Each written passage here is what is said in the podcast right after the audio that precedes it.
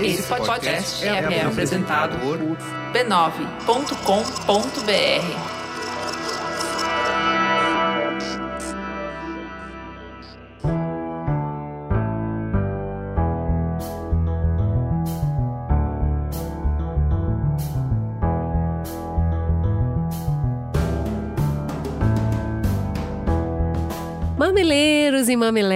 começa agora o seu espaço semanal de respeito e empatia.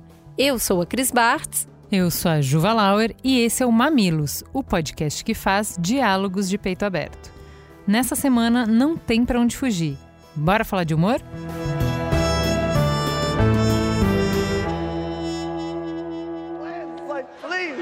Lord! Jada, I love you. G.I. Jane 2, can't wait to see it. All right? that was a that was a nice one. Okay. I'm out here. Uh-oh, Richard. oh, wow. Wow. Will Smith just smacked the shit out of me. My name out your fucking mouth. Wow, dude. Yes. It was a G.I. Jane jump. Keep my wife's name out your fucking mouth! I'm going to, okay? I could, oh, okay. That was a greatest night in the history of television. Okay. Okay.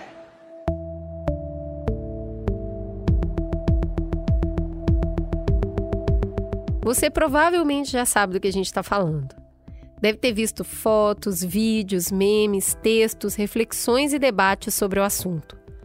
Mas para essa conversa, a gente precisa dar um passo atrás e recompor a cena, rica em detalhes que fazem toda a diferença. O Ale Garcia, um dos creators negros mais importantes do país, contextualizou bem como tudo aconteceu. Domingo 27 de março, noite do Oscar. Will Smith, um dos cinco atores indicados à categoria Melhor Ator, está sentado na primeira fileira da plateia quando Chris Rock, conhecido aço da comédia, que fez sua fama através do stand-up comedy, começa sua prévia da apresentação da categoria da qual ele foi host, fazendo uma série de piadas, a maior parte delas envolvendo os convidados presentes no evento. Em determinado momento, ele faz a piada. Jada, mal posso esperar para te ver em G.I. Jane 2. G.I. Jane é o filme que no Brasil se chamou Até o Limite da Honra. Por que a referência? Porque Jada Pinkett tem a cabeça raspada, assim como também a tinha a protagonista daquele filme, interpretada por Demi Moore. Ocorre, no entanto, que Jada Pinkett tem a cabeça raspada em função de ser portadora de uma doença autoimune chamada alopecia, que faz com que a pessoa apresente um afinamento e queda de cabelo. Jada Pinkett visivelmente revira os olhos, desaprovando a piada e não demora muito para que Will Smith, que está ao seu lado, se levante, sem dizer uma palavra e dê um tapa no rosto de Chris Rock. Os convidados da premiação ficaram em choque, mas a confusão ainda não tinha acabado. Assim que volta para sua cadeira, Will Smith complementa, repetindo duas vezes: Deixe o nome da minha mulher fora da porra da sua boca. Foram poucos segundos, foi tudo muito rápido. Quem piscou na hora perdeu mas foi o suficiente para que a internet explodisse em comentários, como se era de esperar.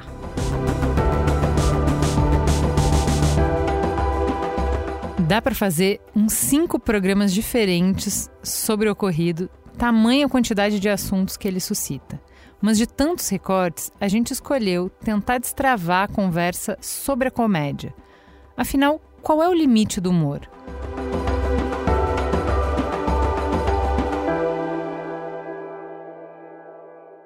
E essa mesa precisa ter graça para falar da graça, então a gente trouxe pessoas especiais para nos ajudar a entender o cenário, destrinchar esse cenário.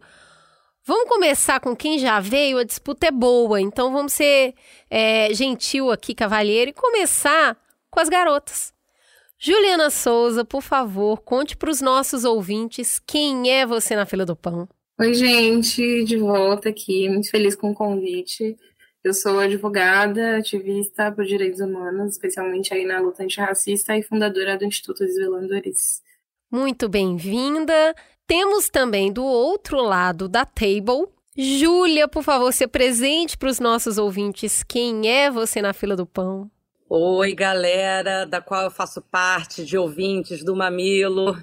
Eu sou Júlia Rabelo e, gente, me sinto, sabe, se eu fosse criança indo na Xuxa, eu sempre falo, eu amo mamilos, me sinto assim, olhando e ela perguntando quer mandar beijo para quem?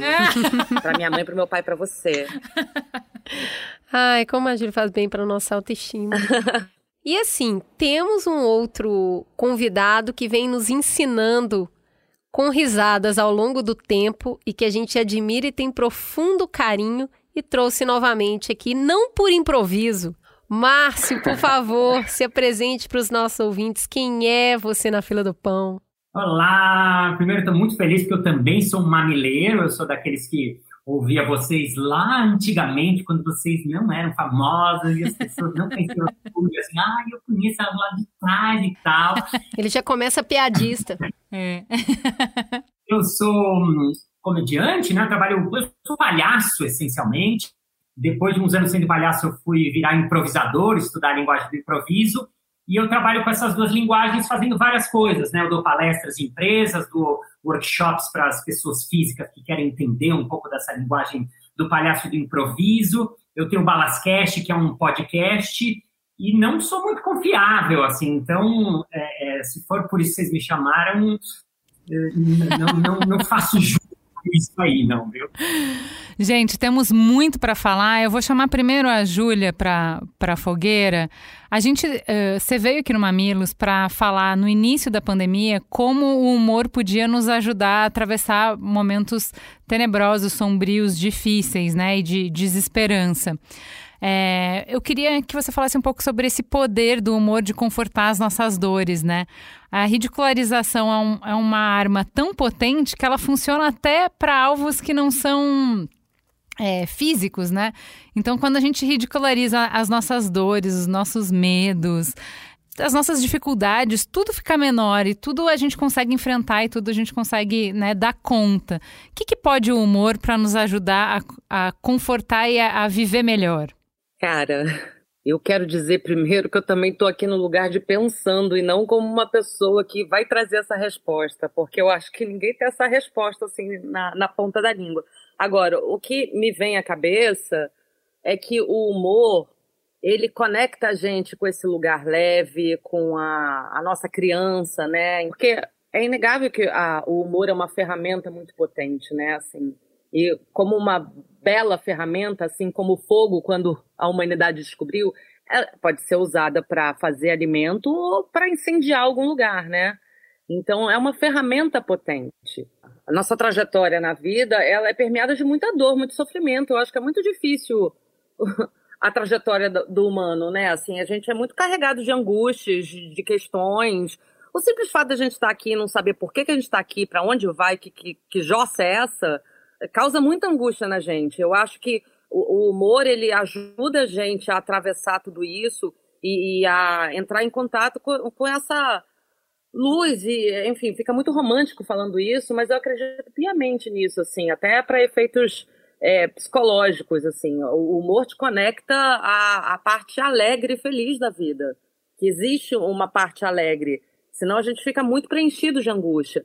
Para além disso, ele também tem essa potência, né, socialmente, né, assim, o humor, ele consegue é, conectar com o outro com uma velocidade enorme, para o bem ou para o mal. Então, eu acho que, eu volto a falar, eu acho que é uma ferramenta potente, né? É claro que a gente pode debater como é que ela vai ser usada. O Márcio, a, a Júlia estava falando um pouco aqui desse, dessa dor, né? Que dá aquela aliviada quando você consegue rir porque parece que a vida realmente fica mais leve. Mas o humor também ele costuma ajudar muito nas reflexões sobre aquilo que, que a gente não está pensando. E de repente vem a, a piada, o esquete, o humor e traz isso à tona. Traz um pouco disso em cima de um ridículo, em cima de um acidente provocado. Mas aí, de repente, você está olhando para um tema e aquilo te faz refletir sobre sua vida, sobre a sociedade, sobre as escolhas que você faz. Como é que o humor ajuda a gente a entrar nesses processos de reflexão? Qual é o poder que ele tem? Qual é a lógica que ele tem para transportar a gente para esse lugar? Então, eu acho que hum, a Júlia falou uma coisa muito legal de, de, exemplo, falando do fogo, né? Porque eu falo várias vezes que o humor é uma arma muito poderosa, né? E arma, ainda mais nos dias de hoje, é uma palavra que não pega bem, mesmo que às vezes eu né, falo, é, vamos, viva as armas de água, né? Porque o palhaço tem essa brincadeira com a água, com o brincar com o outro, né? Então, acho que a primeira coisa que me vem à, cabeça para compartilhar com vocês, que é um pouco de onde eu venho, assim, o, o, quando a gente trabalha o palhaço, a primeira coisa que a, a gente aprende, entende, é que assim, o palhaço ele está lá para rir com o outro, né? Eu rio com o meu parceiro, eu rio com a minha plateia. Então, se eu vou chamar alguém para jogar comigo na, no, no palco, para mim, eu, eu, né? Falando de mim, da minha experiência, do meu jeito de ver.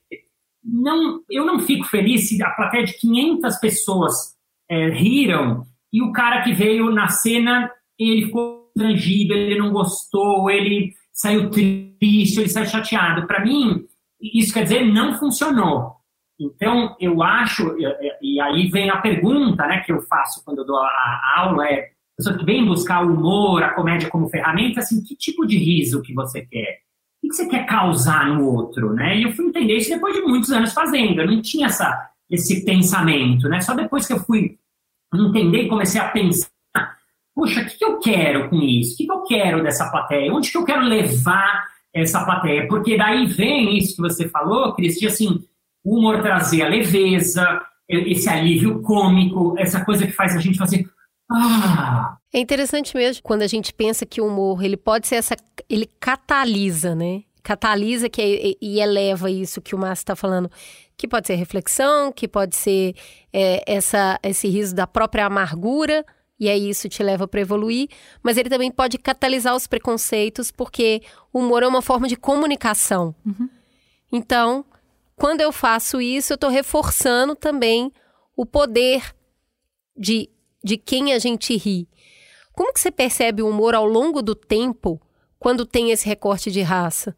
no alto de meus 30 anos de idade, embora eu goste muito de história, vou tentar dar aqui a minha contribuição do que eu tenho percebido, né? Eu acho que e atualmente. É interessante pessoas... que mudou muito na idade que você tá, né? Nos últimos Sim. 20 anos, o que a gente vê de Sim. mudança é muito significativo. Total. E é importante lembrar que não começou nesses últimos 30 anos, né? Embora pareça algo que começou ontem ou no ano passado, quando algumas pessoas é, se deram conta que enfim, algumas pessoas morrem mais ou menos por conta da cor da pele. É, mas, meninas, Cris, eu acho que é, ainda é uma, é uma construção em disputa e que é muito frágil no fim das contas, sabe? Então, em qualquer situação, é, a gente precisa ficar exacerbadamente explicando, é, justificando é, o motivo pelo qual eu não gostaria de ser constrangido, o motivo pelo qual aquilo me fere. Então, é sempre nesse lugar dessa explicação que é exaustiva. E aí tem pessoas mais, grupos mais ou menos dispostos a fazer isso, né? Como se nós tivéssemos, se nós, pessoas negras, tivéssemos sempre que dar conta de, de ter todas essas respostas. Mas hoje a gente está nessa época que as pessoas dizem que é, dizem que é do politicamente correto. Né? Então, coisas que eram ditas, aceitas quando eu tinha meus 9, 10 anos, hoje em dia são totalmente é, inaceitáveis, né? Totalmente repudiáveis, e aí talvez não que elas deixem de existir, mas você faz isso talvez num círculo particular. E antes você fazia isso de maneira pública, inclusive era aplaudido por isso. Hoje, se você fizer, talvez inclusive você seja processado, processado civil criminalmente, tenha, tenha responsabilidades é, legais, porque as pessoas estão cada vez mais com, é, conscientes e é, apropriadas, é, essa, essa palavra, né, empoderamento, mas compreendendo quais são os seus direitos. E aí, entendendo até que limite você quer chegar, né? até onde eu aceito é, para estar numa situação, né? Porque também acho que muito na minha adolescência, que eu conversando com as minhas amigas, a gente aceitava ser constrangida, aceitava muitas vezes calada para fazer parte de um grupo para você não se sentir excluído. E agora, quando a gente entende a nossa força individual e coletiva enquanto grupo social e as mobilizações e a, a nossa nosso acesso à comunicação, porque eu acho que também vem desse lugar, né, a nossa, nós podemos enunciar é, a partir da nossa própria perspectiva, faz com que é, esse lugar se desloque e a gente se sinta mais confortável para dizer isso é ok, é isso eu não aceito. É, e a, a, partir daqui, inclusive, é crime. Então, eu acho que é discurso de ódio, né? Isso aqui não é liberdade de expressão. Então, é, são coisas que estão, talvez, com contornos mais rígidos e que nos permitem, hoje, é, ter posições mais firmes é, com, eu... sobre as coisas que a gente quer na nossa vida. O que eu acho importante, Ju, de, de, de trazer aqui é que, assim, se existe essa caminhada de é, tomar poder, tomar a voz, de se enxergar como sujeito de direitos e, e traçar algumas linhas na areia, é justamente porque a gente construiu, precisou primeiro construir para além da nossa força, para a força de quem está oprimido poder falar: não, não, não, daqui não passa é, a gente precisou de um consenso primeiro de que isso não é só uma brincadeira, de que quando a gente fala é só uma brincadeira, o Márcio traz assim, ah, porque o meu humor é uma brincadeira legal. Mas quando a gente fala de brincadeira, parece às vezes que é efeito nulo. Que ela termina a partir do momento em que eu falei, a gente saiu dessa sala onde isso foi falado, não existem implicações por conta disso. Não existe mais nada. Isso não é uma verdade. Eu acho que é, é isso que é importante a gente colocar. As implicações são tão grandes que o humor, ele chancela regimes e ele derruba re regimes. E é tanto quanto, ou mais em alguns casos, do que, por exemplo, a gente reconhece que uma matéria de denúncia, como a matéria que foi feita agora com do Saul Klein sobre pedofilia, é uma matéria que tem o poder de derrubar pessoas, porque você tem a denúncia, você entende o que, que aconteceu e tal. Não é só isso. A matéria é importante, mas o humor também tem essa ferramenta. Quantas pessoas vão ler uma matéria enorme, vão assistir o documentário? Talvez a gente consiga chegar em algumas pessoas. O humor condensa essa informação em uma piada e circula para todo mundo. Amanhã o cara é pedófilo e não, ninguém precisa ter lido a matéria para entender que ele é, é, inaceitável, o que ele fez. Tem um monte de informação que eu consigo passar em uma piada. E é muito mais difícil de você vetar a entrada da circulação dessa ideia quando ela vem, que, quando o veículo é uma piada. Então, assim, piada, humor, é uma forma de veicular ideias, valores rápida, eficiente e muito poderosa. E são as ideias que constroem tudo que está ao nosso redor.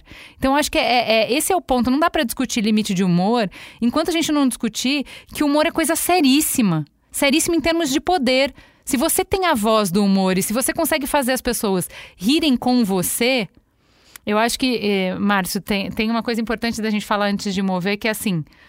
A gente está aqui desenhando o que é interessante de humor para a gente. Então o Márcio fala: ah, eu quero que a pessoa ria junto comigo. Isso não é falar de humor, é falar de um humor. Porque, por exemplo, o humor, o host, que é o que o Chris faz, que é de queimar a pessoa, o objetivo é outro. Então, assim como vocês estavam falando de ferramenta, a ferramenta. Para a gente falar do poder da ferramenta, a gente vai ter que falar do que ela é capaz de fazer antes de falar o que, que a gente quer que ela faça. Porque poder, o humor pode queimar, pode humilhar, pode uh, acabar com a credibilidade, pode diminuir, pode silenciar. O humor pode muita coisa, ou não? Mas o Ju é uma ferramenta, o humor é uma ferramenta muito potente de comunicação. Mas eu acho que eu ainda continuo olhando ela como uma ferramenta, porque, na verdade, ela está comunicando alguma ideia que está acontecendo, ela está levando uma mensagem. É, você tem que fazer o diagnóstico do que é esse movimento social, do que está sendo debatido, do, do, de que são esses confrontos ou injustiças sociais que acontecem. O humor, ele tem uma, uma facilidade de síntese, de comunicação, de, de desconstruir, enfim. Eu não sei se o foco está no próprio humor ou, ou, nesses movimentos sociais do que a gente está debatendo. Na verdade, o humor é uma bela ferramenta para o front, né? Então, eu acho que ele, ele vai ali para o campo de batalha, ela é usada também. Agora, os limites do humor, enfim, eu acho que são os limites. Eu não gosto da palavra limite, eu, eu não gosto. É, é, gente fica com medo de falar limites do humor, né? Assim. Mas eu acho que é, a gente tem a liberdade a gente tem a, a, as leis, a gente tem o que está sendo debatido atualmente na sociedade da, das das injustiças que são causadas e que têm que ser reparadas e tudo isso. Então, entende que eu acho que não é exatamente na ferramenta do humor e sim nos debates sociais que a gente tem? É, eu, a Juliana fala um negócio que eu acho muito interessante, que ela fala assim, O humor, ele é terrível, porque você tá lá molinho rindo, e aí você nem percebe que a pancada chegando, né? Que eu acho que é esse lugar que ele é uma ferramenta potente, mas ele é tratado como se ele não fosse essa ferramenta. Porque toda vez que você é, fica apela, tá? Eu vou usar essa palavra porque é, é mais o que, que a gente usa no corriqueiro, é ah, apelou com a piada, era só uma piada era só uma brincadeira. Mas e aí eu só. me distancio dessa força que ela tem. Eu falo, Como imagina. Se não consequência, entende? Muitos humoristas pagam preços altíssimos por fazerem suas piadas. Assim, é uma carreira muito perigosa, dependendo de que perfil de humor você queira usar como comunicação. Porque existe esse humor que ele mais aproxima, abraça, acalenta, mas existe esse humor agressivo, esse humor fronteiriço, e nem é exatamente o que eu faço, mas assim, eu conheço trabalho de vários humoristas que são muito bons, mas que estão sempre ali na, na fronteira, sabe? É, eu, eu não acho um trabalho que as pessoas passam a mão na cabeça, não. E ainda acho importante a gente pensar o seguinte: o, o humorista, o humor numa sociedade é um bom retrato do quanto de liberdade de expressão você tem, porque um dos primeiros a serem silenciados são as pessoas que fazem humor. É, existe um, um, controle do quanto pode e não pode, entendeu? Sim, e eu acho que exatamente esse controle, porque o poder tem uma cara muito específica, né? O poder precisa ter uma sociedade, o poder não pode ser questionado e o humor vai trazer esse questionamento, vai trazer essa vulnerabilidade que o poder não, não admite muitas vezes. Então, certamente vai ser um dos primeiros a ser é, atacado, questionado, silenciado, né? E quando vocês é. falam sobre assim, você tá molinha, você tá rindo e você acaba não percebendo, né, a pancada, é exatamente essa a capacidade de acesso das pessoas, né? Porque você não percebe o que está acontecendo, quando você viu, você já está lá rindo, quando você já viu, você já está tomado por uma ideia, por uma situação. Então, é diferentemente de, de, de, uma leitura, de um filme, enfim, de uma, de uma outra forma de linguagem, uma outra forma de comunicação, é, você, às vezes, sem perceber, você acaba sendo tomado por aquilo, e, e isso pode ser muito perigoso. Então, acho que é, é nesse lugar da responsabilidade. Não sei se é nem sobre os limites, porque os limites, se passados, existem consequências para isso, né? Mas eu acho que é sobre essa responsabilidade ética, esse pacto social que a gente precisa talvez é, retomar aqui quando a gente está falando sobre esse exercício. Agora, o humor também diz muito de quem ri, né? Porque, por exemplo, se você fizer uma piada machista, eu não vou rir. Mas nem que. Eu não vou achar. Não tem possibilidade de eu achar aquilo engraçado. Porque, enfim, é um assunto que, que eu tô in, ali imersa. É, eu acho que diz muito também de quem ri. É, mas aí eu concordo com você. O lance que acho que é o, a beleza e a dificuldade do humor é que, se o, é que se um comediante faz uma piada sobre o assunto machismo e eu, que sou machista, eu rio dessa piada e quando eu me dou conta, quando eu penso, quando eu chego em casa e converso com a minha esposa, eu, isso me dá um clique de nossa, eu sou isso aí, caralho, eu sou meio que isso aí quem sabe, né, sei, isso aí deu uma, deu uma chacoalhada. Por quê? Porque boa parte da sociedade tem um monte de preconceitos. Então, o humor tem essa força, e aí que eu acho que é a dificuldade, que eu concordo com o que a Júlia falou, assim, não é fácil ser humorista e cada vez é mais difícil. E eu, assim, eu não estou defendendo nenhum humorista nesse sentido, porque eu acho que, é, primeiro, eu acho que o humor ele muda com o tempo, isso é fato, ele vai mudando. É, piadas que eu ouvia, os trapalhões, eu fui ver coisas dos trapalhões recente para mostrar para meus filhos. Não dá. Fico vergonha, eu ria, eu achava muito e, é, e é, ao mesmo tempo era é naíve, é ingênuo, né? Assim, passava na Globo, nas 5 da tarde, você vai ver e fala, nossa, ou eu mesmo, com coisas que eu fazia de piada na escola, ou sei lá. Eu, então, assim, eu trabalhando nesse, nessa profissão, eu entendi, tô entendendo e acho difícil pra caramba, assim, e cada vez mais difícil exatamente porque cada vez menos dá para você fazer piada com tudo, porque eu, eu, concordo, assim, ah, era só uma piada, eu não gosto também desse argumento. E tem uma, uma frase que a gente, que eu falo no improviso, que quando entra nesse assunto, assim, a minha resposta tem mais subjetiva, mas que eu mais gosto, que é, um, pode tudo, mas não pode qualquer coisa sabe? Então, cabe a gente que trabalha no humor, putz, me atualizar, repensar. Eu que escrevo, não é meu caso, eu não sou roteirista de piada, mas assim, putz, pensar cada fala, é, cada frase, cada coisa, porque você erra muito fácil. Cada vez mais você tá mais fácil. Porque qual que é a dificuldade, eu acho, ao mesmo tempo? Porque a Júlia falou, né? Tem alguns humoristas que trabalham nessa linha tênue. Porque ao mesmo tempo, e aí a beleza também do humor como ferramenta de, de, de revelar, de desvelar, de, de descortinar, para derrubar humor que faz contra a autoridade. Aí é incrível, o humor é uma ferramenta poderosa também para isso. Então, é aí que é a, a dificuldade, assim, como a gente faz isso sem cair numa coisa que não é legal. É, é, a gente está falando aqui como se todo mundo concordasse com o que é certo ou é errado. E, na verdade, o humor ele vai falar de uma determinada ideologia. Então, é, a diferença entre o drama e a comédia é o quanto você se identifica com o personagem. E aí, o riso é o lucro emocional. Porque olha só, você tá assistindo, você vê uma pessoa caindo na rua, tomando um tombão. Você ri por dois motivos. Primeiro, porque ela não morreu, e segundo, porque não é sua avó. Porque se fosse a sua avó, você não ia rir. Você ia ficar muito angustiado e ia lá ajudar. Então, quando eu concordo com o alvo da piada, eu rio. Quando eu não concordo, eu fico ofendido.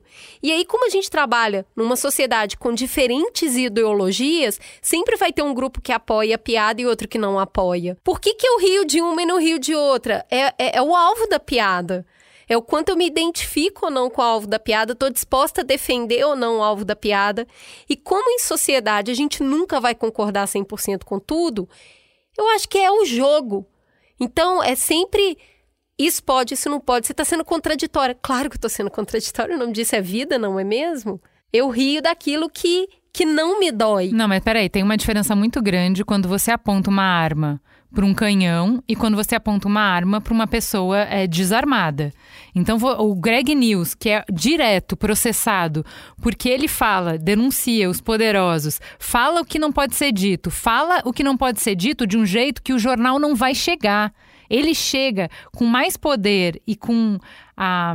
Tem um negócio que a gente fala aqui que é a gente processa informação com emoção. E é por isso que o riso é foda. É por isso que é uma ferramenta tão forte. Porque ele te provoca muita emoção. Então, essa informação de que fulano roubou, de que fulano desviou, o que tá errado, tá no jornal todos os dias. A pessoa esquece. Quando ela ri daquilo, ela não esquece. A sensação fica gravada, tatuada nela. Então, tem um poder. Fazer uma piada com o Bolsonaro é muito pior que soltar uma notícia com o Bolsonaro. É por isso que processa ele e não processa o jornal. E perde todas as vezes. Greg News nunca perdeu. E beleza. Por que, que a gente não ofende? Eu não acho que é só porque é, é da ideologia que eu concordo é uma piada mirada para quem é mais forte. Quem está no poder vai é, faz parte do, do, jogo democrático, da saúde do jogo democrático, a existência do bobo da corte. É aquele que pode denunciar e que tem poder que as outras pessoas não têm. Então a gente não pode rir do rei, a gente não pode dizer que o rei tá nu, a gente tem que baixar a cabeça para tudo que o rei. O humorista não. Ele, a gente deu como sociedade uma carta especial para ele. Ele tem um poder especial. Então a primeira coisa, eu fico revoltada na, na, discussão quando tratam o humor como se não fosse uma coisa muito importante. É. É poderoso. O legislativo tem uma força, a polícia tem outra força, o executivo tem outra força, o judiciário tem uma outra força. A imprensa tem outra força, o humor é uma força. Ele derruba regime, ele segura regime. Ninguém consegue se legitimar só na base do manda para dar, matar, manda prender. O humor é uma força que vai manter as coisas do jeito que são ou vai mudar as coisas. Então, assim, primeiro. Para é um de brincar com o humor. Para apenas respeita o humor. Tem um, um, um, poder gigantesco. Você é alguma coisa se você faz as pessoas rirem. Você diz alguma coisa e você é escutado, entendeu? Então acho que o primeiro ponto aqui, acho que nisso conseguimos concordar, né? O humor pode muita coisa, não pode tudo, mas pode muita coisa. Você não tá me fazendo sim, rir, mas sim, eu concordo. O, o, único que podia, o único que podia rir do rei era o bobo da corte. Exato. É, agora, agora o bobo da corte tem um detalhe aí o bobo da corte ele podia e devia falar as verdades com graça e humor, mas se ele não agradasse o rei, ou de alguma maneira, se ele não conseguisse trazer essa ferramenta bem trazida, ele era guilhotinado. Muitos morriam. Então, assim, tem consequência e tem que ter consequência também. Então, não é, mesmo no bobo da corte, não é que ele tem uma, tipo, toma carta branca e pode tudo. Não faça o seu trabalho, mas faça apuradamente, faça Faz direito, faz direito o seu trabalho. Ô, Juliana, nesse faz direito, você já tinha falado aqui, peraí, tem uma diferença entre discurso de ódio e liberdade de expressão. Onde que está arriscada a linha?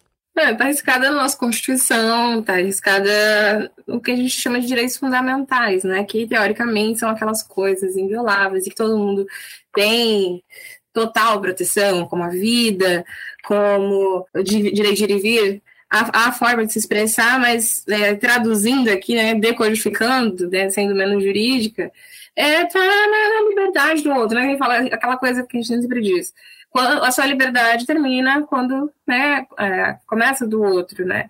Então, se você faz uma, uma piada, uma brincadeira, ou se comunica, seja lá de qual forma for, e isso fere a humanidade da outra pessoa, isso fere os direitos das outras pessoas, isso pode é, é, impulsionar é, discursos e ações que levam à morte de outras pessoas, porque inclusive se banaliza, a gente está rindo, a gente está muitas vezes banalizando, né? então aquilo é menos importante, logo é mais passível de ataque, é mais passível de violação.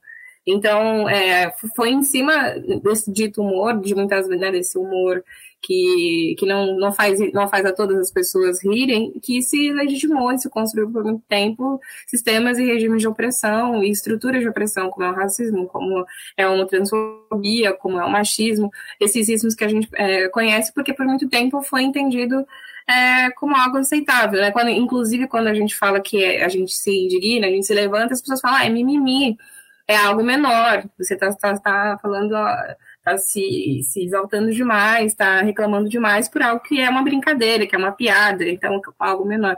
Então, acho que é, é sobre isso que a gente precisa ter, é, lançar o nosso olhar e ter esse cuidado quando a gente fala sobre esses limites. E aí, entendendo também que, de novo, estamos falando de uma linha tênue, né? Porque tem se utilizado esse lugar do, do da, da censura para é, fazer com que as coisas sejam ditas da forma como a gente gostaria. Então, o que é uma piada, muitas vezes, e que não está ofendendo a dignidade de ninguém, mas que não interessa a determinadas é, pessoas, setores que têm um poder e que não, e não aceitam que ser questionadas, é, esse humorista, esse profissional, essa profissional vai ser atacado, como vocês estavam dando o caso do, é, citando aqui o caso do Greg, porque na verdade o, não, o problema não é, é, a piada que ele está fazendo, mas a informação que ele está passando e como essa informação é, é, acessada de maneira mais efetiva pelas pessoas, porque é, a gente está falando, no fim das contas, de acesso à informação. E a informação no Brasil é ainda uma coisa para poucas pessoas, né? Então, quando a gente tem uma forma de fazer com que as, é, mais pessoas tenham acesso a determinado conteúdo é, por meio dessa comunicação, já que a gente sabe que a educação não é muitas vezes uma das nossas educação pública de qualidade, emancipatória, não é uma das nossas prioridades e a gente consegue por meio do humor ou de outras ferramentas é, driblar essa estrutura, isso gera preocupação e logo é, um questionamento e uma tentativa, é, consequentemente, de silenciamento. É, o, o Gregório, quando teve aqui, falou isso e ficou muito bem marcado para gente, que essa diferença, né, do alvo da piada é se a pessoa consegue responder à altura da provocação que está sendo feita.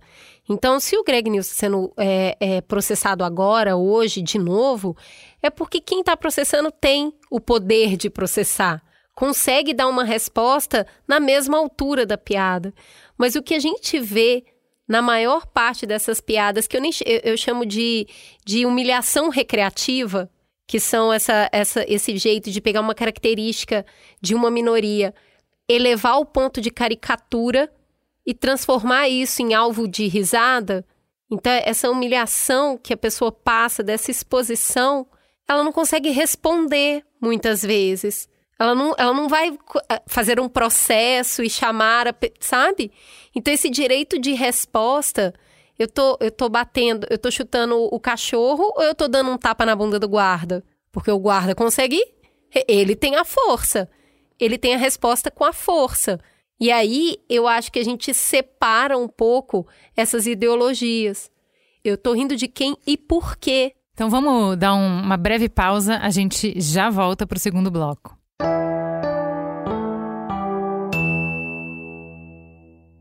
Para que o Mamilo seja produzido e oferecido gratuitamente para você, vinculamos mensagens publicitárias em nossos conteúdos. Valorizem marcas que valorizam o diálogo.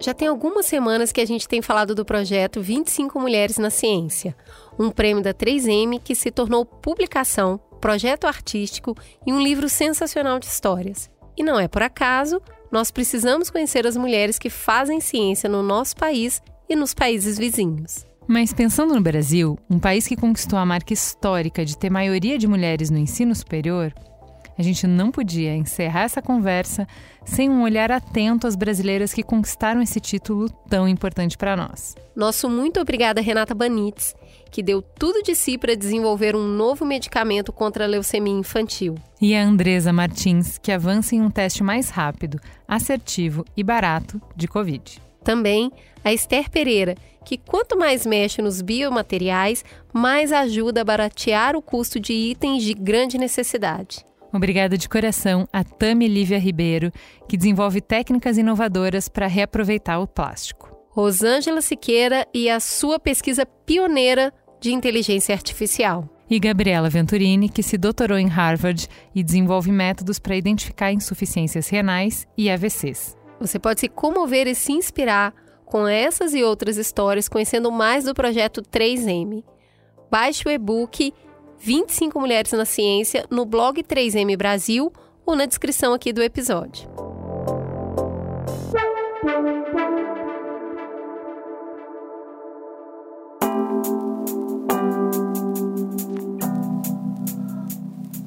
Pensa rápido. O que vem na sua mente quando a gente diz orgulho LGBTQIA?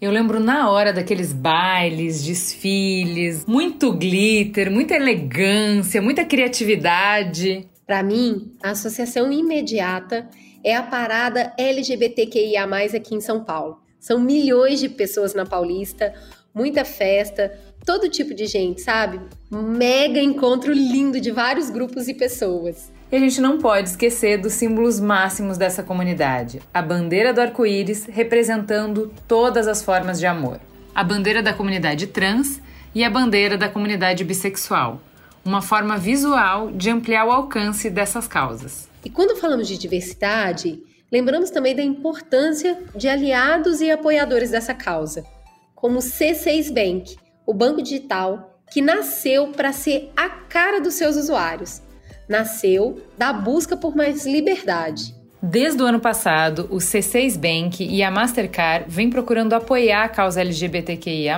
através de várias iniciativas. Só para citar algumas ações de cabeça, o banco é apoiador do Fórum de Empresas e Direitos LGBTQIA, e do Instituto Mais Diversidade. Também patrocinou uma feira de recrutamento de profissionais LGBTQIA, e tem apoiado criadores de conteúdo para estimular o debate sobre esse tema. O banco também possibilita que os correntistas façam doações para organizações LGBTQIA, dentro do aplicativo e usem seu nome social no cartão. E todas essas ações são apenas o começo de um compromisso de longo prazo. O C6 Bank quer mostrar o seu apoio à diversidade onde for possível. Uma das formas de simbolizar essa luta é o cartão Rainbow, lançado pelo C6 Bank com a Mastercard. É um cartão furta-cor com as cores do arco-íris para você colocar o seu orgulho dentro da sua carteira. E ele também é totalmente grátis e vem com um monte de benefícios para que você tenha também liberdade financeira, além da liberdade de expressão. Legal, né? Esse cartão é o resultado de uma conversa mais profunda e um convite para a ação de cada um e cada uma de nós. Acredite, todo passo é movimento. Vamos falar sobre diversidade, representatividade e liberdade de expressão? Sim, mas vamos falar fazendo, mostrando o nosso lado e contando as histórias que merecem ser contadas. Celebre a diversidade com o cartão Rainbow do C6 Bank e da Mastercard. Conheça mais sobre o cartão e as iniciativas do banco no site www.c6bank.com.br/c6rainbow.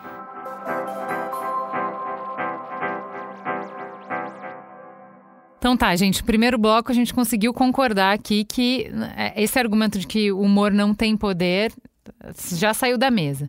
Se tem tanto poder, se consegue tantas, tantas coisas, é, como é que a gente lida com grandes poderes, grandes responsabilidades, né? É muito importante pra gente que o humor tenha alguma carta, como o Márcio Balas falou, não branca, né? Não uma carta que pode fazer qualquer coisa, mas alguma carta que a gente salvaguarde o direito do humor provocar, porque eu acho que até voltando porque a Cris terminou o primeiro bloco, até esse critério de que, ah, depende se a pessoa pode responder à altura, ele pode ser questionado, né? Porque, por exemplo, se eu tô zoando, como o Márcio falou, um machista, eu, como humorista, tenho mais força do que essa uma pessoa que tá ali e eu tô exemplificando porque eu quero, é, eu quero ridicularizar uma ideia.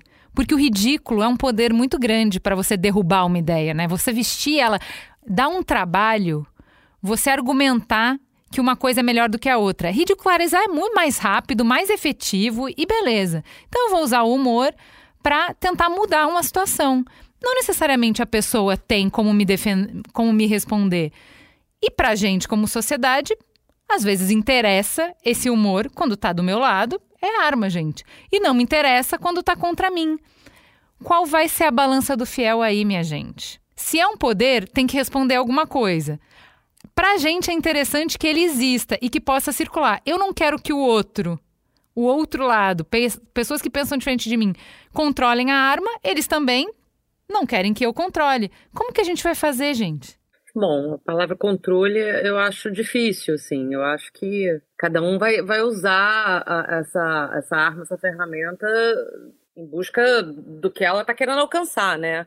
Agora, eu quero voltar num ponto que é o seguinte: primeiro, essa discussão que a gente está tendo, esse debate que a gente está tendo, próximo do acontecimento do Chris Rock, eu acho que se não tivesse o tapa do Will Smith e ele tivesse feito essa piada, ele ia pagar o preço por ela porque é uma piada extremamente de mau gosto. Então, assim, o lugar de fazer humor já é um lugar por si só muito perigoso que você. Primeiro é o seguinte: é muito claro quando você consegue ou não consegue. Ou a pessoa ri ou ela não ri. Então, seja, você para ir se colocar no lugar de fazer uma piada já é um lugar muito difícil. Então, já dali você já está pagando um preço. Segundo é que você pode até fazer aquela audiência rir, mas depois isso reverbera e se as pessoas não, não acham aquela piada aceitável, você também vai pagar esse preço. Então, eu, eu acho que existe os contrapesos, sabe? É, já fazendo essa regulação do humor. Ju, você concorda? Que tem contrapeso? Não. Ou quem faz piada ruim é muito remunerado e ganha dinheiro, ganha audiência? Porque se eu tô, se eu tô a favor do, do, da, da cultura vigente, se eu tô a favor do poder vigente, vem ao meu encontro tudo isso, entende? Eu vou fazer uma piada que vai manter todo mundo no lugar que eu acho que deveria estar. Tá. Como o poder tem dinheiro, eu vou ganhar dinheiro, vou ganhar fama, vou ganhar tudo. Ele não vai ser sancionado por fazer uma piada de mau, de mau gosto, Júlia. Eu não acredito. Eu acho que, que pode ter uma reprovação pública, gente. Mas, assim, isso tem sido utilizado como expediente para ganhar visibilidade, para ganhar fama. Por exemplo, eu sou advogada da Lina Pereira todos os dias eu recebo e-mails de pessoas fãs dela dizendo que ela está sendo alvo de transfobia. E muitas vezes por humoristas. Um dos episódios mais graves foi em um podcast em que as pessoas falavam, né, chamavam de nomes que eu não, não quero nem é, pronunciar aqui. E as pessoas riam disso ali, muitas pessoas riram disso. E aí eles só tiraram as coisas do ar quando eles descobriram que haveria uma consequência legal, porque eles haviam feito. Então eu não acho que pode ter uma reprovação de um grupo minoritário, porque obviamente aquilo te, te atravessa e te atinge diretamente, mas enquanto isso, o discurso que eles estão propagando está ressoando, e muitas pessoas que se identificam com eles vão inclusive apoiá-los, inclusive financeiramente. Né? Inclusive, tem gente que se oferece para pagar a multa no, no, quando você vence um processo. Então, porque se identifica com o que você falou, né? Com, com... Mas o problema tá no humor ou tá na transfobia? Tá, tá no, o problema é está no caminho. Eu... Não, eu acho que tá, o problema está na. Não, acho que não vai ser um problema. A gente está falando aqui que ele é uma ferramenta. E nesse caso, a, o, o, suposto humor está sendo utilizado para cometer crimes, como transfobia, como racismo, como tantos outros. E a gente já falou aqui no primeiro, no primeiro bloco que ele tem um poder. Então, eu acho que é entender que, é, sendo uma coisa séria, precisa ser é, utilizado de maneira ética e dentro dos limites legais. De novo, se isso fere a minha humanidade, isso não é uma piada. Se isso fere a minha dignidade, isso não é uma piada. Eu acho que ele pode trazer esse lugar da gente fazer o questionamento, mas isso não é uma piada. E no caso do, do Oscar, já que a gente está falando sobre isso, não posso, não posso me, me omitir, é, eu não acho que só o fato dele é, fazer uma piada teria uma consequência, uma consequência. Claro, várias pessoas, é, provavelmente está sendo transmitido para o mundo inteiro, estão assistindo e aí haveria uma comoção pública, mas a resposta é, imediata fez com que aquilo se tornasse reprovável naquele momento. Então, o espaço para que isso se, se propague é, fica cada vez mais reduzido. Então, todo mundo que estava assistindo ali, a resposta já veio de imediato, não vai esperar uma decisão judicial, não se abre é, um espaço, não se abre um precedente, já se mostra naquele momento. E isso não é, isso não é aceitável, isso é reprovável, isso é objeto. E isso está deixando minha esposa desconfortável, né? Mostrava ali ela né, na tela naquele momento. E aí também pensando, né, sobre muitas pessoas também falaram: "Ah, mas foi um cara, um marido, Salvador que foi de defender a esposa". Mas acho que as pessoas não estão acostumadas a ver mulheres negras serem defendidas, porque a gente de regra tem que dar conta de tudo sozinha. Então, é, talvez esse incômodo tenha sido é, causado porque ela era uma mulher preta, se fosse talvez uma mulher branca, enfim, ela é a donzela que ainda está nesse nosso inconsciente, nesse nosso imaginário coletivo, que precisa ser defendida, que bom que ele fez isso, né? Então é óbvio, as, todas as partes envolvidas ali na situação não se, resu, não se reduzem a esses episódios, mas no Oscar, com a visibilidade que tem, com o alcance que tem, inclusive de fazer esses questionamentos, eu acho que ele foi muito preciso. Não estou eu aqui defendendo a violência, o olho por olho, dente por dente, mas naquele momento eu acho que foi acertado é a posição dele de, de se levantar e de, de impor né, esse limite, porque ela sofreu uma outra agressão antes, então ele acabou, na verdade, respondendo. Eu acho que é essa diferença que a gente fala de fake news e fact-checking, né? O fake news, quando ele acontece, ele tem um alcance que depois o fact-check não consegue ir lá e desfazer tudo. Tem mais alcance o, o, o, a construção do que a desconstrução. E aí, quando a gente começa a falar desses balizadores sociais, o que eu acho mais interessante é que esses, esses polos, eles diminuem e aumentam, né? Então, durante um determinado tempo, a maior parte da sociedade foi lá e validou esse tipo de piada. Então elas continuavam. E tinha um grupo muito pequeno e muito sem poder que falava, pô, isso aí não tá legal, não.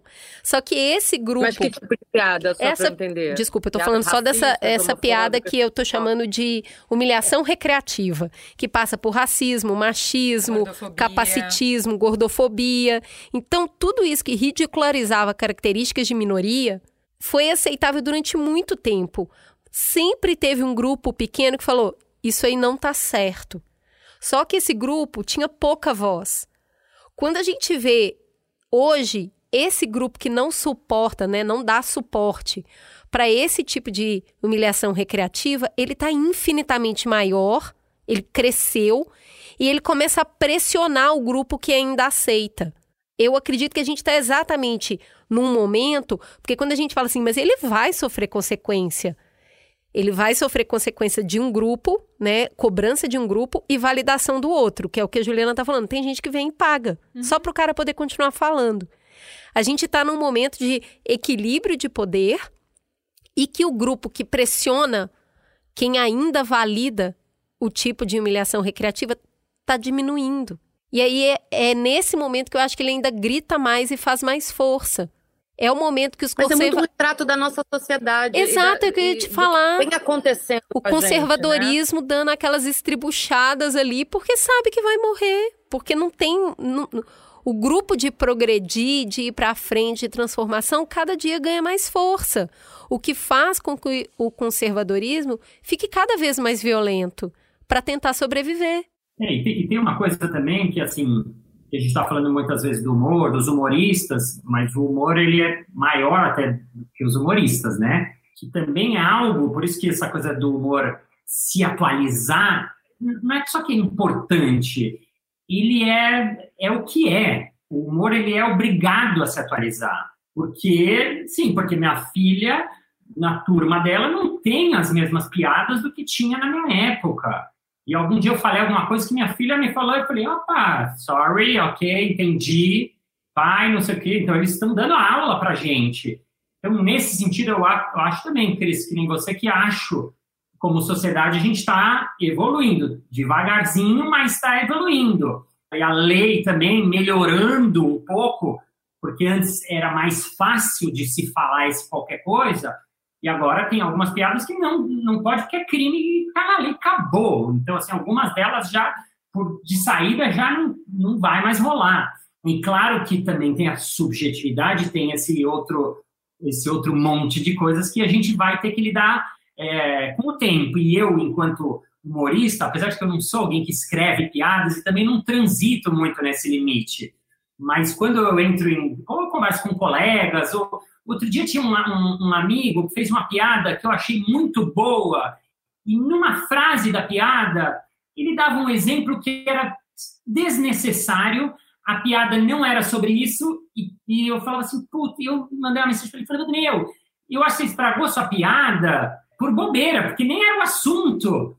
E porque você não está falando de estou certo, que também não, que eu não sou nem um juiz, não sou escritor de piada que fica e era meu amigo que eu tinha liberdade de comentar. Ele falou: Puta, você tem total razão. A piada não é sobre isso. Eu acho que, como a Júlia falou, tem também uma. Porque os humoristas estão sendo muito atacados, mas assim, tem uma, uma, uma destreza, uma beleza, uma dificuldade, um valor que os humoristas, que às vezes transitam em, em, em, em linhas mais tênues, eles também têm. Agora, cabe a eles, ou cabe a nós, né? Aí eu entro junto, pensar mais refletir mais, se atualizar mais, até porque quando você vai fazer uma piada sobre um assunto delicado, essa é uma piada que você precisa estudar mais ainda, você precisa saber muito desse assunto.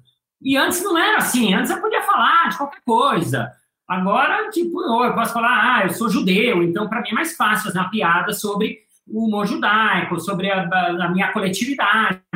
Agora, se vai entrar né, num, num lugar que ele está mais tenso, está mais delicado, que a sociedade está discutindo, eu não posso me falar, né, né, eu estou aqui no palco, eu posso. Aí sim, por isso que é, é mais difícil nesse sentido para os humoristas, que ele tem que estudar mais, ele tem que pensar mais, ou ele tem que, às vezes, não fazer. Porque se ele não tem conhecimento necessário para fazer uma piada, se ele não entende isso, e eu, e eu me lembrei agora de uma, uma vez, faz muitos anos, a gente foi para a Argentina, num campeonato mundial de improviso. Que era um, então era um improviso, de comédia feita na hora.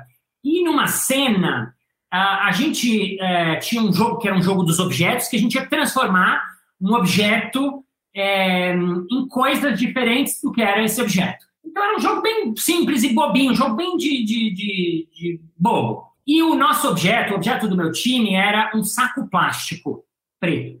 E aí a gente fez uma brincadeira, que aquilo era um buraco de golfe, depois fez uma nuvem que ia passando, e aí e a gente pensava antes e fazia depois. E aí um cara do meu, do meu time, a gente era brasileiro na Argentina, ele falou, ah, podia brincar com lenço, colocar um lenço e falar, ah, somos as mães da Praça de Maio.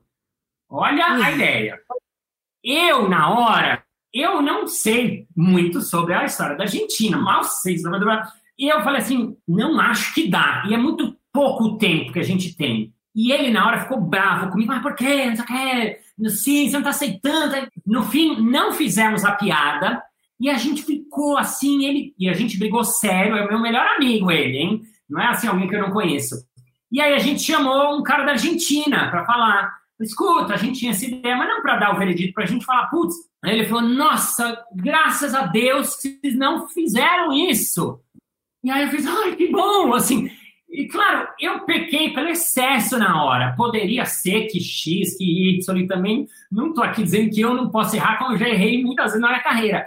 Mas a lição para mim e para ele, principalmente, foi essa não sabe, não faz piada, muito menos publicamente, muito menos no, no, teatro, muito menos na internet também, que a internet antes, não, é uma conversa de boteco. Já vi, não é conversa de boteco. Não dá. Se você fizer na sua rodinha, quem sabe um brother seu vai falar, mano, tá falando merda aí. Cala a boca aí. Então, não sabe, não fala. Então, mas Márcio, sabe o que eu achei interessante? Você falou que o, o Bobo da Corte, ele é, tinha uma consequência. O poder dele era muito grande, mas proporcional ao poder era consequência. Se ele errasse a mão no, na, na habilidade dele, ele podia perder a vida para ter acesso a esse poder, ele jogava alto. Então, eu gostei muito do Caíto do Choque de Cultura. O que ele falou sobre essa questão do, do, do, tapa no Oscar, ele falou: essa cena fala sobre o limite, não o limite do humor, o limite do Will Smith. Né? Então, assim, atingiu uhum. o limite do Will, Will Smith, tomou um tapa na cara. Então, agora a gente já sabe que não dá para brincar com a mulher do Will Smith, pronto. E aí, eu acho que é isso. A, a consequência do que você faz. Se você é o palhação, você vai lá e fala você ter essa consequência. Eu acho interessante, teve alguém que no Twitter tava falando, poxa, é, tinha um cara que pesava na minha quando eu era pequena, porque, é, quando eu era criança, por eu ser gorda. Um dia ele fez uma piada com isso, eu sentei a mão, eu chutei ele no lugar mais sensível, fui para a diretoria, fui suspensa. E aí, uh, quando eu cheguei em casa, meu pai me parabenizou. Até hoje, fico feliz de ter chutado ele nesse lugar. O que, que isso me conta, essa anedota? Que é, tem que ter limite, não acho que a gente tem que resolver as coisas na violência. Porém, às vezes, vale a pena pagar o preço do limite. Por quê? Porque a ofensa é maior do que a punição, entende? É o que a Ju falou era necessário dar uma resposta na hora, porque depois não ia adiantar, a opinião pública não ia ser o suficiente para fazer o desagravo. Então, beleza, eu vou botar o tabefe aqui, eu vou desenhar a, a linha na areia aqui e eu vou sofrer a consequência. Ah, não vão me convidar para o Oscar do ano que vem. Beleza, ok, faz parte, vou pagar esse preço feliz. O Oscar tá lá colocando que tem regra, que não pode agora qualquer coisa que você não gosta levanta e vai lá bate na cara do outro que você não gostou. É um mundo civilizado, a gente não pode resolver as coisas no tapa. Sabe, entende? Eu acho que tem isso de, de, tem que ter consequências coisas, né? Não é só uma piada. Se você mexer com quem não pode, vai ter consequência. E como é que a gente vai fazer essa mediação de quando a consequência vai ser uh, um direito de resposta e quando a consequência vai ser, cara, se você não parar, você tá passando do meu limite, entendeu? E aqui não tem sangue de barata, não. É essa, essa, essa dança que eu acho que é muito viva, sabe? O movimento dele fez com que criassem novas regras, porque até então ninguém tinha pensado que aquilo poderia ser possível. Da mesma forma acontece com o nosso legislativo. Então, a gente tem novas leis mais aprimoradas, que estão sendo aprimoradas o tempo todo, porque a sociedade está mudando o tempo todo e coisas que a gente até então não sabia, ou desconhecia, ou menosprezava, ou achava que eram aceitáveis, não são mais. Só que a gente tem que pensar quem aplica essa lei, né? E o nosso sistema de justiça é o, repro, né, é o retrospecto aí, é a reprodução do restante da nossa sociedade. Então, é majoritariamente branco, classista, elitista, que está descolado da realidade. Então, quando essas, essas questões ganham repercussão pública, faz com que talvez essas pessoas se deem conta pela primeira vez na vida que aquilo existe. E quando aquele caso chega à mesa dela para ser julgado, ela vai ter um olhar diferente, porque, ah, olha, inclusive teve aquele caso e eu fiquei sabendo que não, talvez não seja legal, porque a realidade né, do nosso sistema de justiça do, do nosso poder como um todo está muito descolada é, de quem é julgado, né? É, Brasil também tem outro, outro né, um outro modus operandi. Mas falando da. Eu, eu, eu, Ju, eu concordo com 99% que você falou. Agora, o que é delicado nessa história que me deu. Assim, até quando eu aceitei o convite, depois eu falei, nossa, eu não sei nem o que eu acho sobre essa história, porque na verdade me deu uma, uma tristeza assim de, de, toda a história assim me deu uma tristeza mas é aquela. Um monte de coisa. Tá longe de ser uma comédia aquilo, foi um drama é. e daqueles carregados. Ai, não, o cara ganhou, no dia daquele ganhou o Oscar, puta Péssimo, cor. péssimo. Mas, mas é delicado e deu uma dó, assim, foi muito, assim, deu muita dó. Muita Eu só acho tudo. que viver é perigoso, né? Então, assim, quem fez a piada, quem tomou o tapa tá vivendo perigosamente. O jogo é para os dois lados mesmo. Não é sobre falar que pode ou não pode. E assim, não tem jeito, a gente valida algumas violências. Você tá assistindo um vídeo de uma menina no bar, aí ela passa, aí o cara deu um tapa na bunda dela, ela volta e arrebenta ele na pancada porque ela era mestre em karatê, você fala, mereceu. Tem algumas coisas que a gente valida e outras não, porque é isso, a gente está num arcabouço social e bebendo disso o tempo todo. Mas tem uma coisa nessa discussão que eu acho muito importante, que as mulheres já vêm falando disso há algum tempo, os grupos minorizados de uma maneira geral, que é a violência psicológica. Que a gente sempre coloca uhum. a violência física muito mais forte que a violência psicológica. Não, é claro, porque a violência física mata, mas a psicológica também. Ela definha a pessoa. Uma pessoa que é alvo de piada anos após anos, ela deprime, ela morre antes. A alopecia dessa mulher é uma doença autoimune. Não é à toa. Então, é, eu acho que esse é um ponto muito positivo da discussão. A gente elevar o patamar do que a gente considera agressão. É, teve um revide ali. Não foi uma agressão física gratuita. Sabe, é, vocês, é, o Márcio tem é, mais de um filho, né? Quantos filhos você tem? Três? Três filhos, dois meninos e uma menina. Então, você tem três filhos. Júlia, você tem irmãos? Tenho. Você tem também, Ju? Irmãos? Filhão. Porque eu acho que isso tem. Essa discussão de violência psicológica é muito normal entre irmãos, né? Na hora que você vai criar filhos. Tem sempre o que bate. E aí você vai usar toda uma carga moral para o que bate. E, via de regra, tem todo um contexto que leva até aquele tapa, né? Então, via de regra, tem uma tentativa de colocar limite de usando vários canais. Quando vários canais se esgotaram, você chega no ponto da exaustão, no ponto de você soca a mão. E tá errado, tá errado, vai ficar de castigo. Mas ele botou limite e a partir dali parou. Então, acho que eu, eu só queria, porque o Mamilos constrói ponte, o Mamilos é não violência, e é, e a gente acredita nisso, que a gente não fosse ingênuo nisso. A violência, ela tem um papel. Tem. Entende? Então, eu, eu estou vivendo isso muito em casa, tá muito essa discussão que, assim, como que o Benjamin vai botar limite na, na Nina? Ele nem bate, mas ele usa palavras que eu não gostaria que ele usasse. E aí, eu mesma fiz a, a, minha censura, que assim, o que ele pode então? Porque ela não vai parar. É, é da relação de irmão testar o limite o tempo inteiro. Ela não vai parar. Então, como que ele põe limite de um jeito saudável? Eu acho que o que eu queria ficar desse programa é isso. Eu não acho que essa piada seja admissível numa sociedade é, civilizada.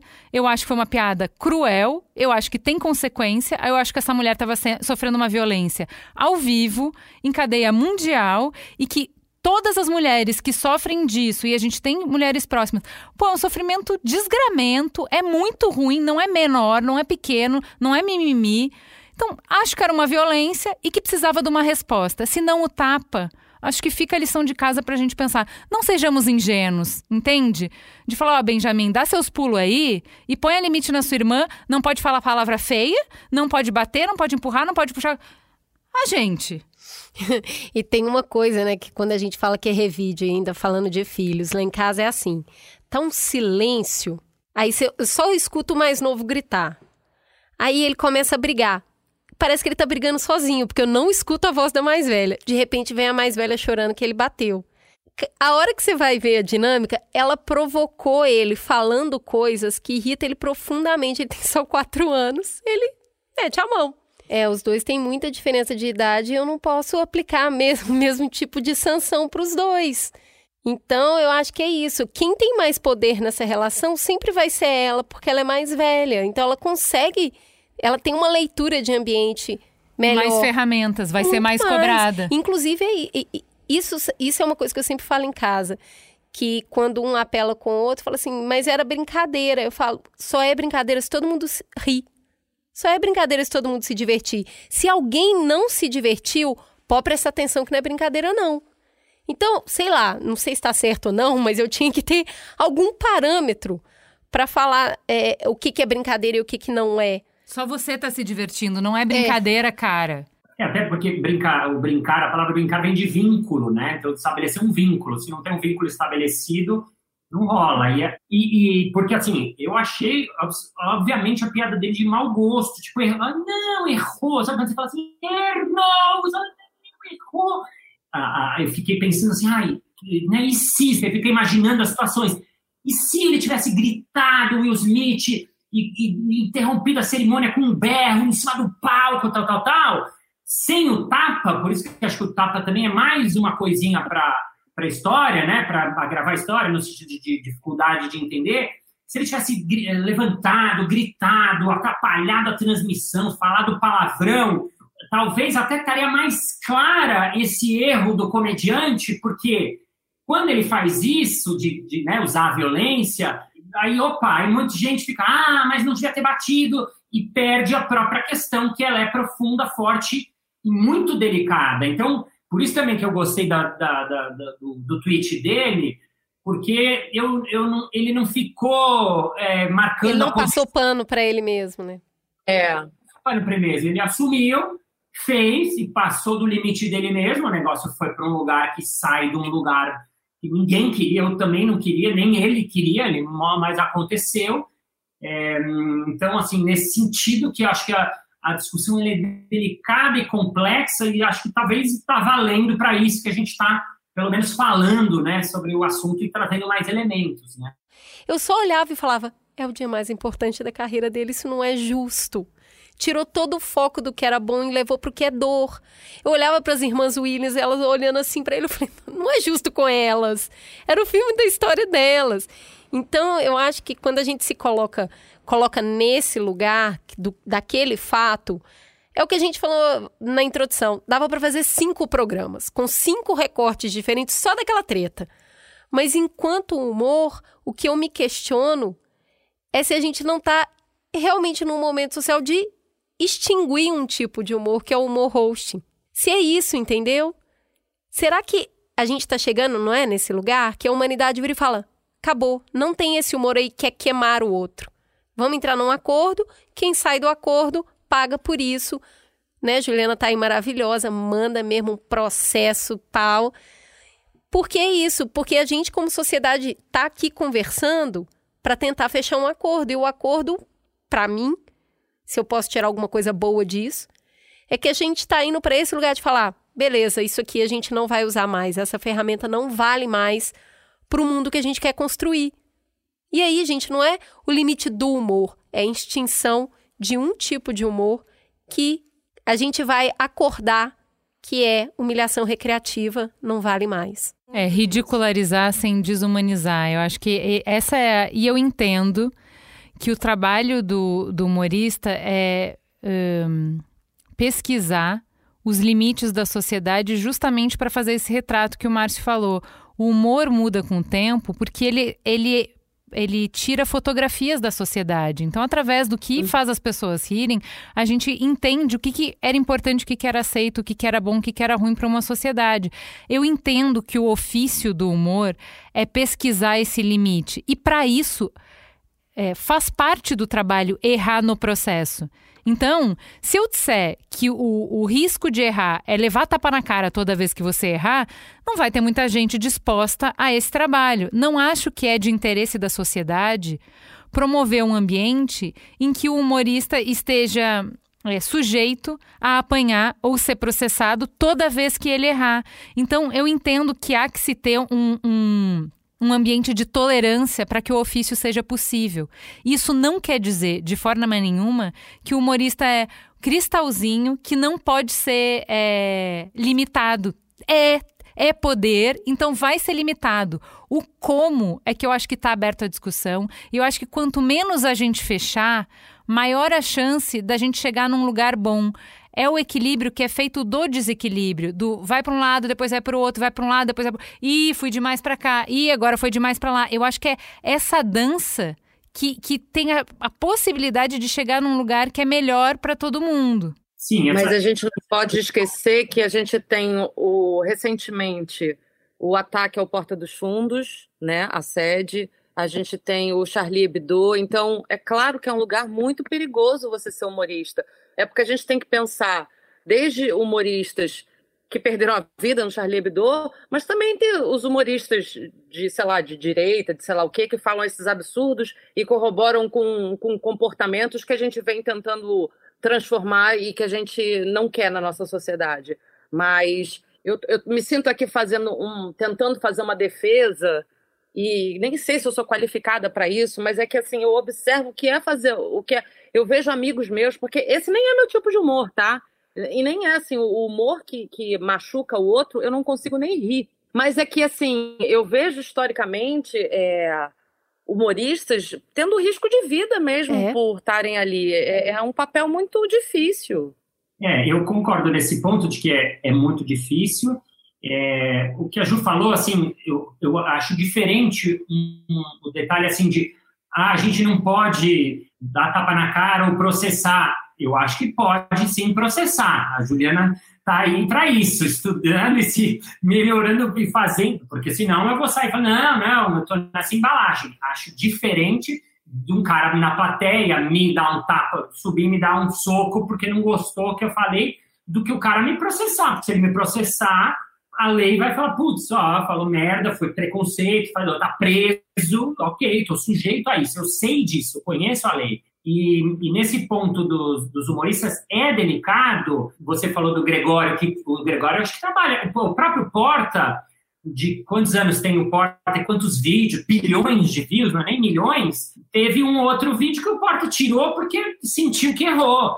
Porque quando trabalha, né, e, qua- e quanto legal são os vídeos do Porta, porque você tá rindo de uma coisa que, tipo, às vezes você nem tá percebendo, mas que você, do brasileiro médio, quantos o, o Porta tem essa coisa de, de, de, de explicitar uma coisa do brasileiro classe média, classe média alta, da gente que nasceu na, na- com, com uma escola particular e tá ali, tá ser rico, tá? E de repente, às vezes, ou você nem se dá conta, ou quando acaba o vídeo, ou quando você comenta e fala, caceta, eu sou assim, nossa, o meu brother é assim, nossa, a gente é assim, nossa. Então tem uma função muito importante. Agora, eles vão errar e vão continuar errando. O Greg News, em anos, que ele deve ter errado aí, alguma coisinha aí. Todo mundo Ele erra, tá Mamilos erra, todo mundo erra. Eu acho que a gente tem que olhar a trajetória, sabe, Márcio?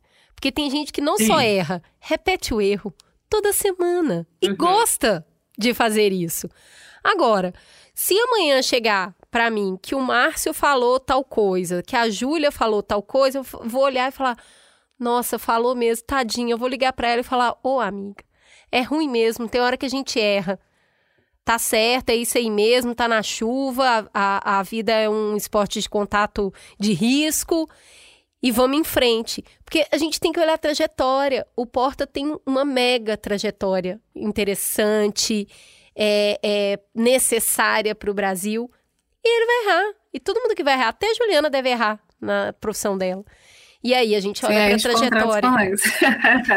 E aí a gente olha para a trajetória e fala: não, isso aqui foi um erro. Mas sabe que minha, minha única preocupação com essa, com essa questão de olhar a trajetória, que eu- sempre assim, não, mas ele é meu amigo, imagina, ele não é assim, ele não pensa assim, tem esse, tem esse discurso também. Imagina, ele é uma pessoa tão boa, mas a família é assim, ele não é, ele não é essa pessoa, tudo bem, pode não ser essa pessoa, mas ele ser seu amigo, não ser essa pessoa é, com constância, até, né, até cometer um homicídio, ninguém é um homicida. Mas se a pessoa tirou a vida de alguém, ela vai, vai, vai ser responsabilizada por isso e depois de ter cumprido, é, enfim, os trâmites legais, contraditório pela pena, se condenada, é, depois de ter cumprido a sua pena, ela está, ela está livre, né? E é isso, não é, não é uma condenação eterna, mas a pessoa precisa ser responsabilizada de acordo com a gravidade da dor e, ou do crime que ela né, causa em outra pessoa. E a gente sabe da responsabilização, né, Juliana? Quando a pessoa erra e ela fala: fiz mesmo, ruim demais, tô me sentindo péssimo porque eu errei. E aí eu vou lá e tomo uma atitude em cima do meu erro, seja um pedido de desculpas, o tirar um vídeo do ar, o ficar quieta um tempo para digerir o erro. Ele fez, ele mesmo fez. Então, assim, eu acho que eu eu prefiro olhar para esse momento como um momento de efervescência social e que bom que a gente está aqui sentado conversando, fazendo um programa de humor mais sem graça da história dos podcasts, né? Sem uma risadinha, uma grande tristeza, mas para discutir isso, do que que a gente vai rir enquanto sociedade. Tá todo mundo rindo? Então, muito obrigada pela participação de vocês. Espero que vocês voltem num momento que Ah, antes de terminar, Márcio, quando é que você vai fazer voltar com bagagem? Deixa eu perguntar no ar, pra você se comprometer. Olha a pressão.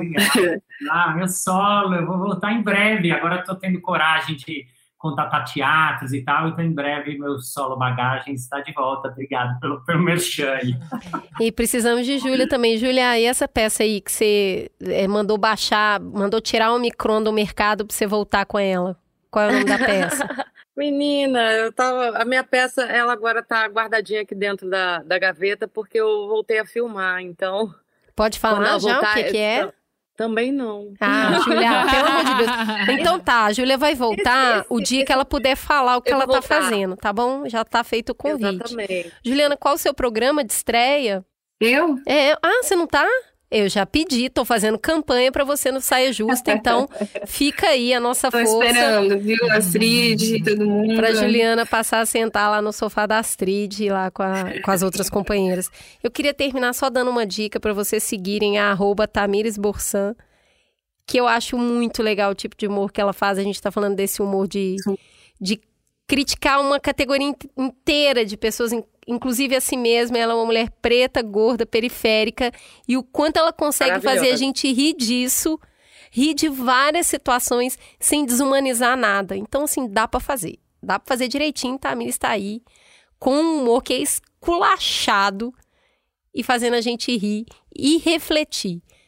É isso, Juliana? Gente, é isso. É, obrigada por terem contribuído. É, eu sabia do incômodo desse, desse convite. É, fico muito feliz que vocês confiem vocês. na gente para é, para sentar na mesa e, e discutir isso. Acho que a gente Acho que o importante é. A gente não tem muitas certezas. Eu gostei muito do que a Júlia falou. Eu não sei ainda o que pensar, eu não sei o que sentir, eu não sei mesmo, porque isso vai contra tudo que a gente sempre falou até aqui, até agora. Mas eu gosto muito desse lugar de movimento, que é de: peraí, se eu sempre falei isso, onde que tá as limitações da minha própria visão, da minha própria perspectiva?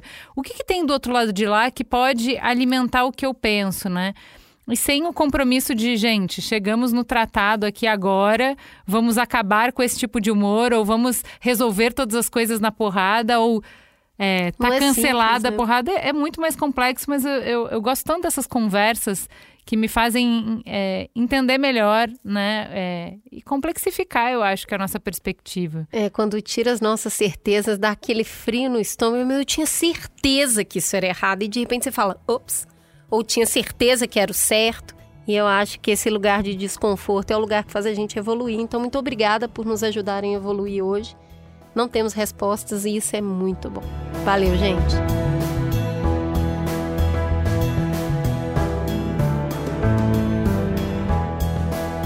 Mamilos é uma produção do B9. Apresentação de Cris Bartz e Juva Lauer. Para ouvir todos os episódios, assine nosso feed ou acesse mamilos.b9.com.br. Quem coordenou essa produção foi Beatriz Souza. O apoio à pauta e pesquisa foram de Iago Vinícius e Jaqueline Costa. A edição é de Mariana Leão e as trilhas sonoras de Andy Lopes. A capa é de Elodângelo. A curadoria dos programas de história é realizada por Deia Freitas. A publicação fica por conta de AG Barros. O B9 tem direção executiva de Cris Bartz, Juva Lauer e Carlos Merigo. E o atendimento e negócios feito por Raquel Casmala, Camila Maza e Thelma Zenaro.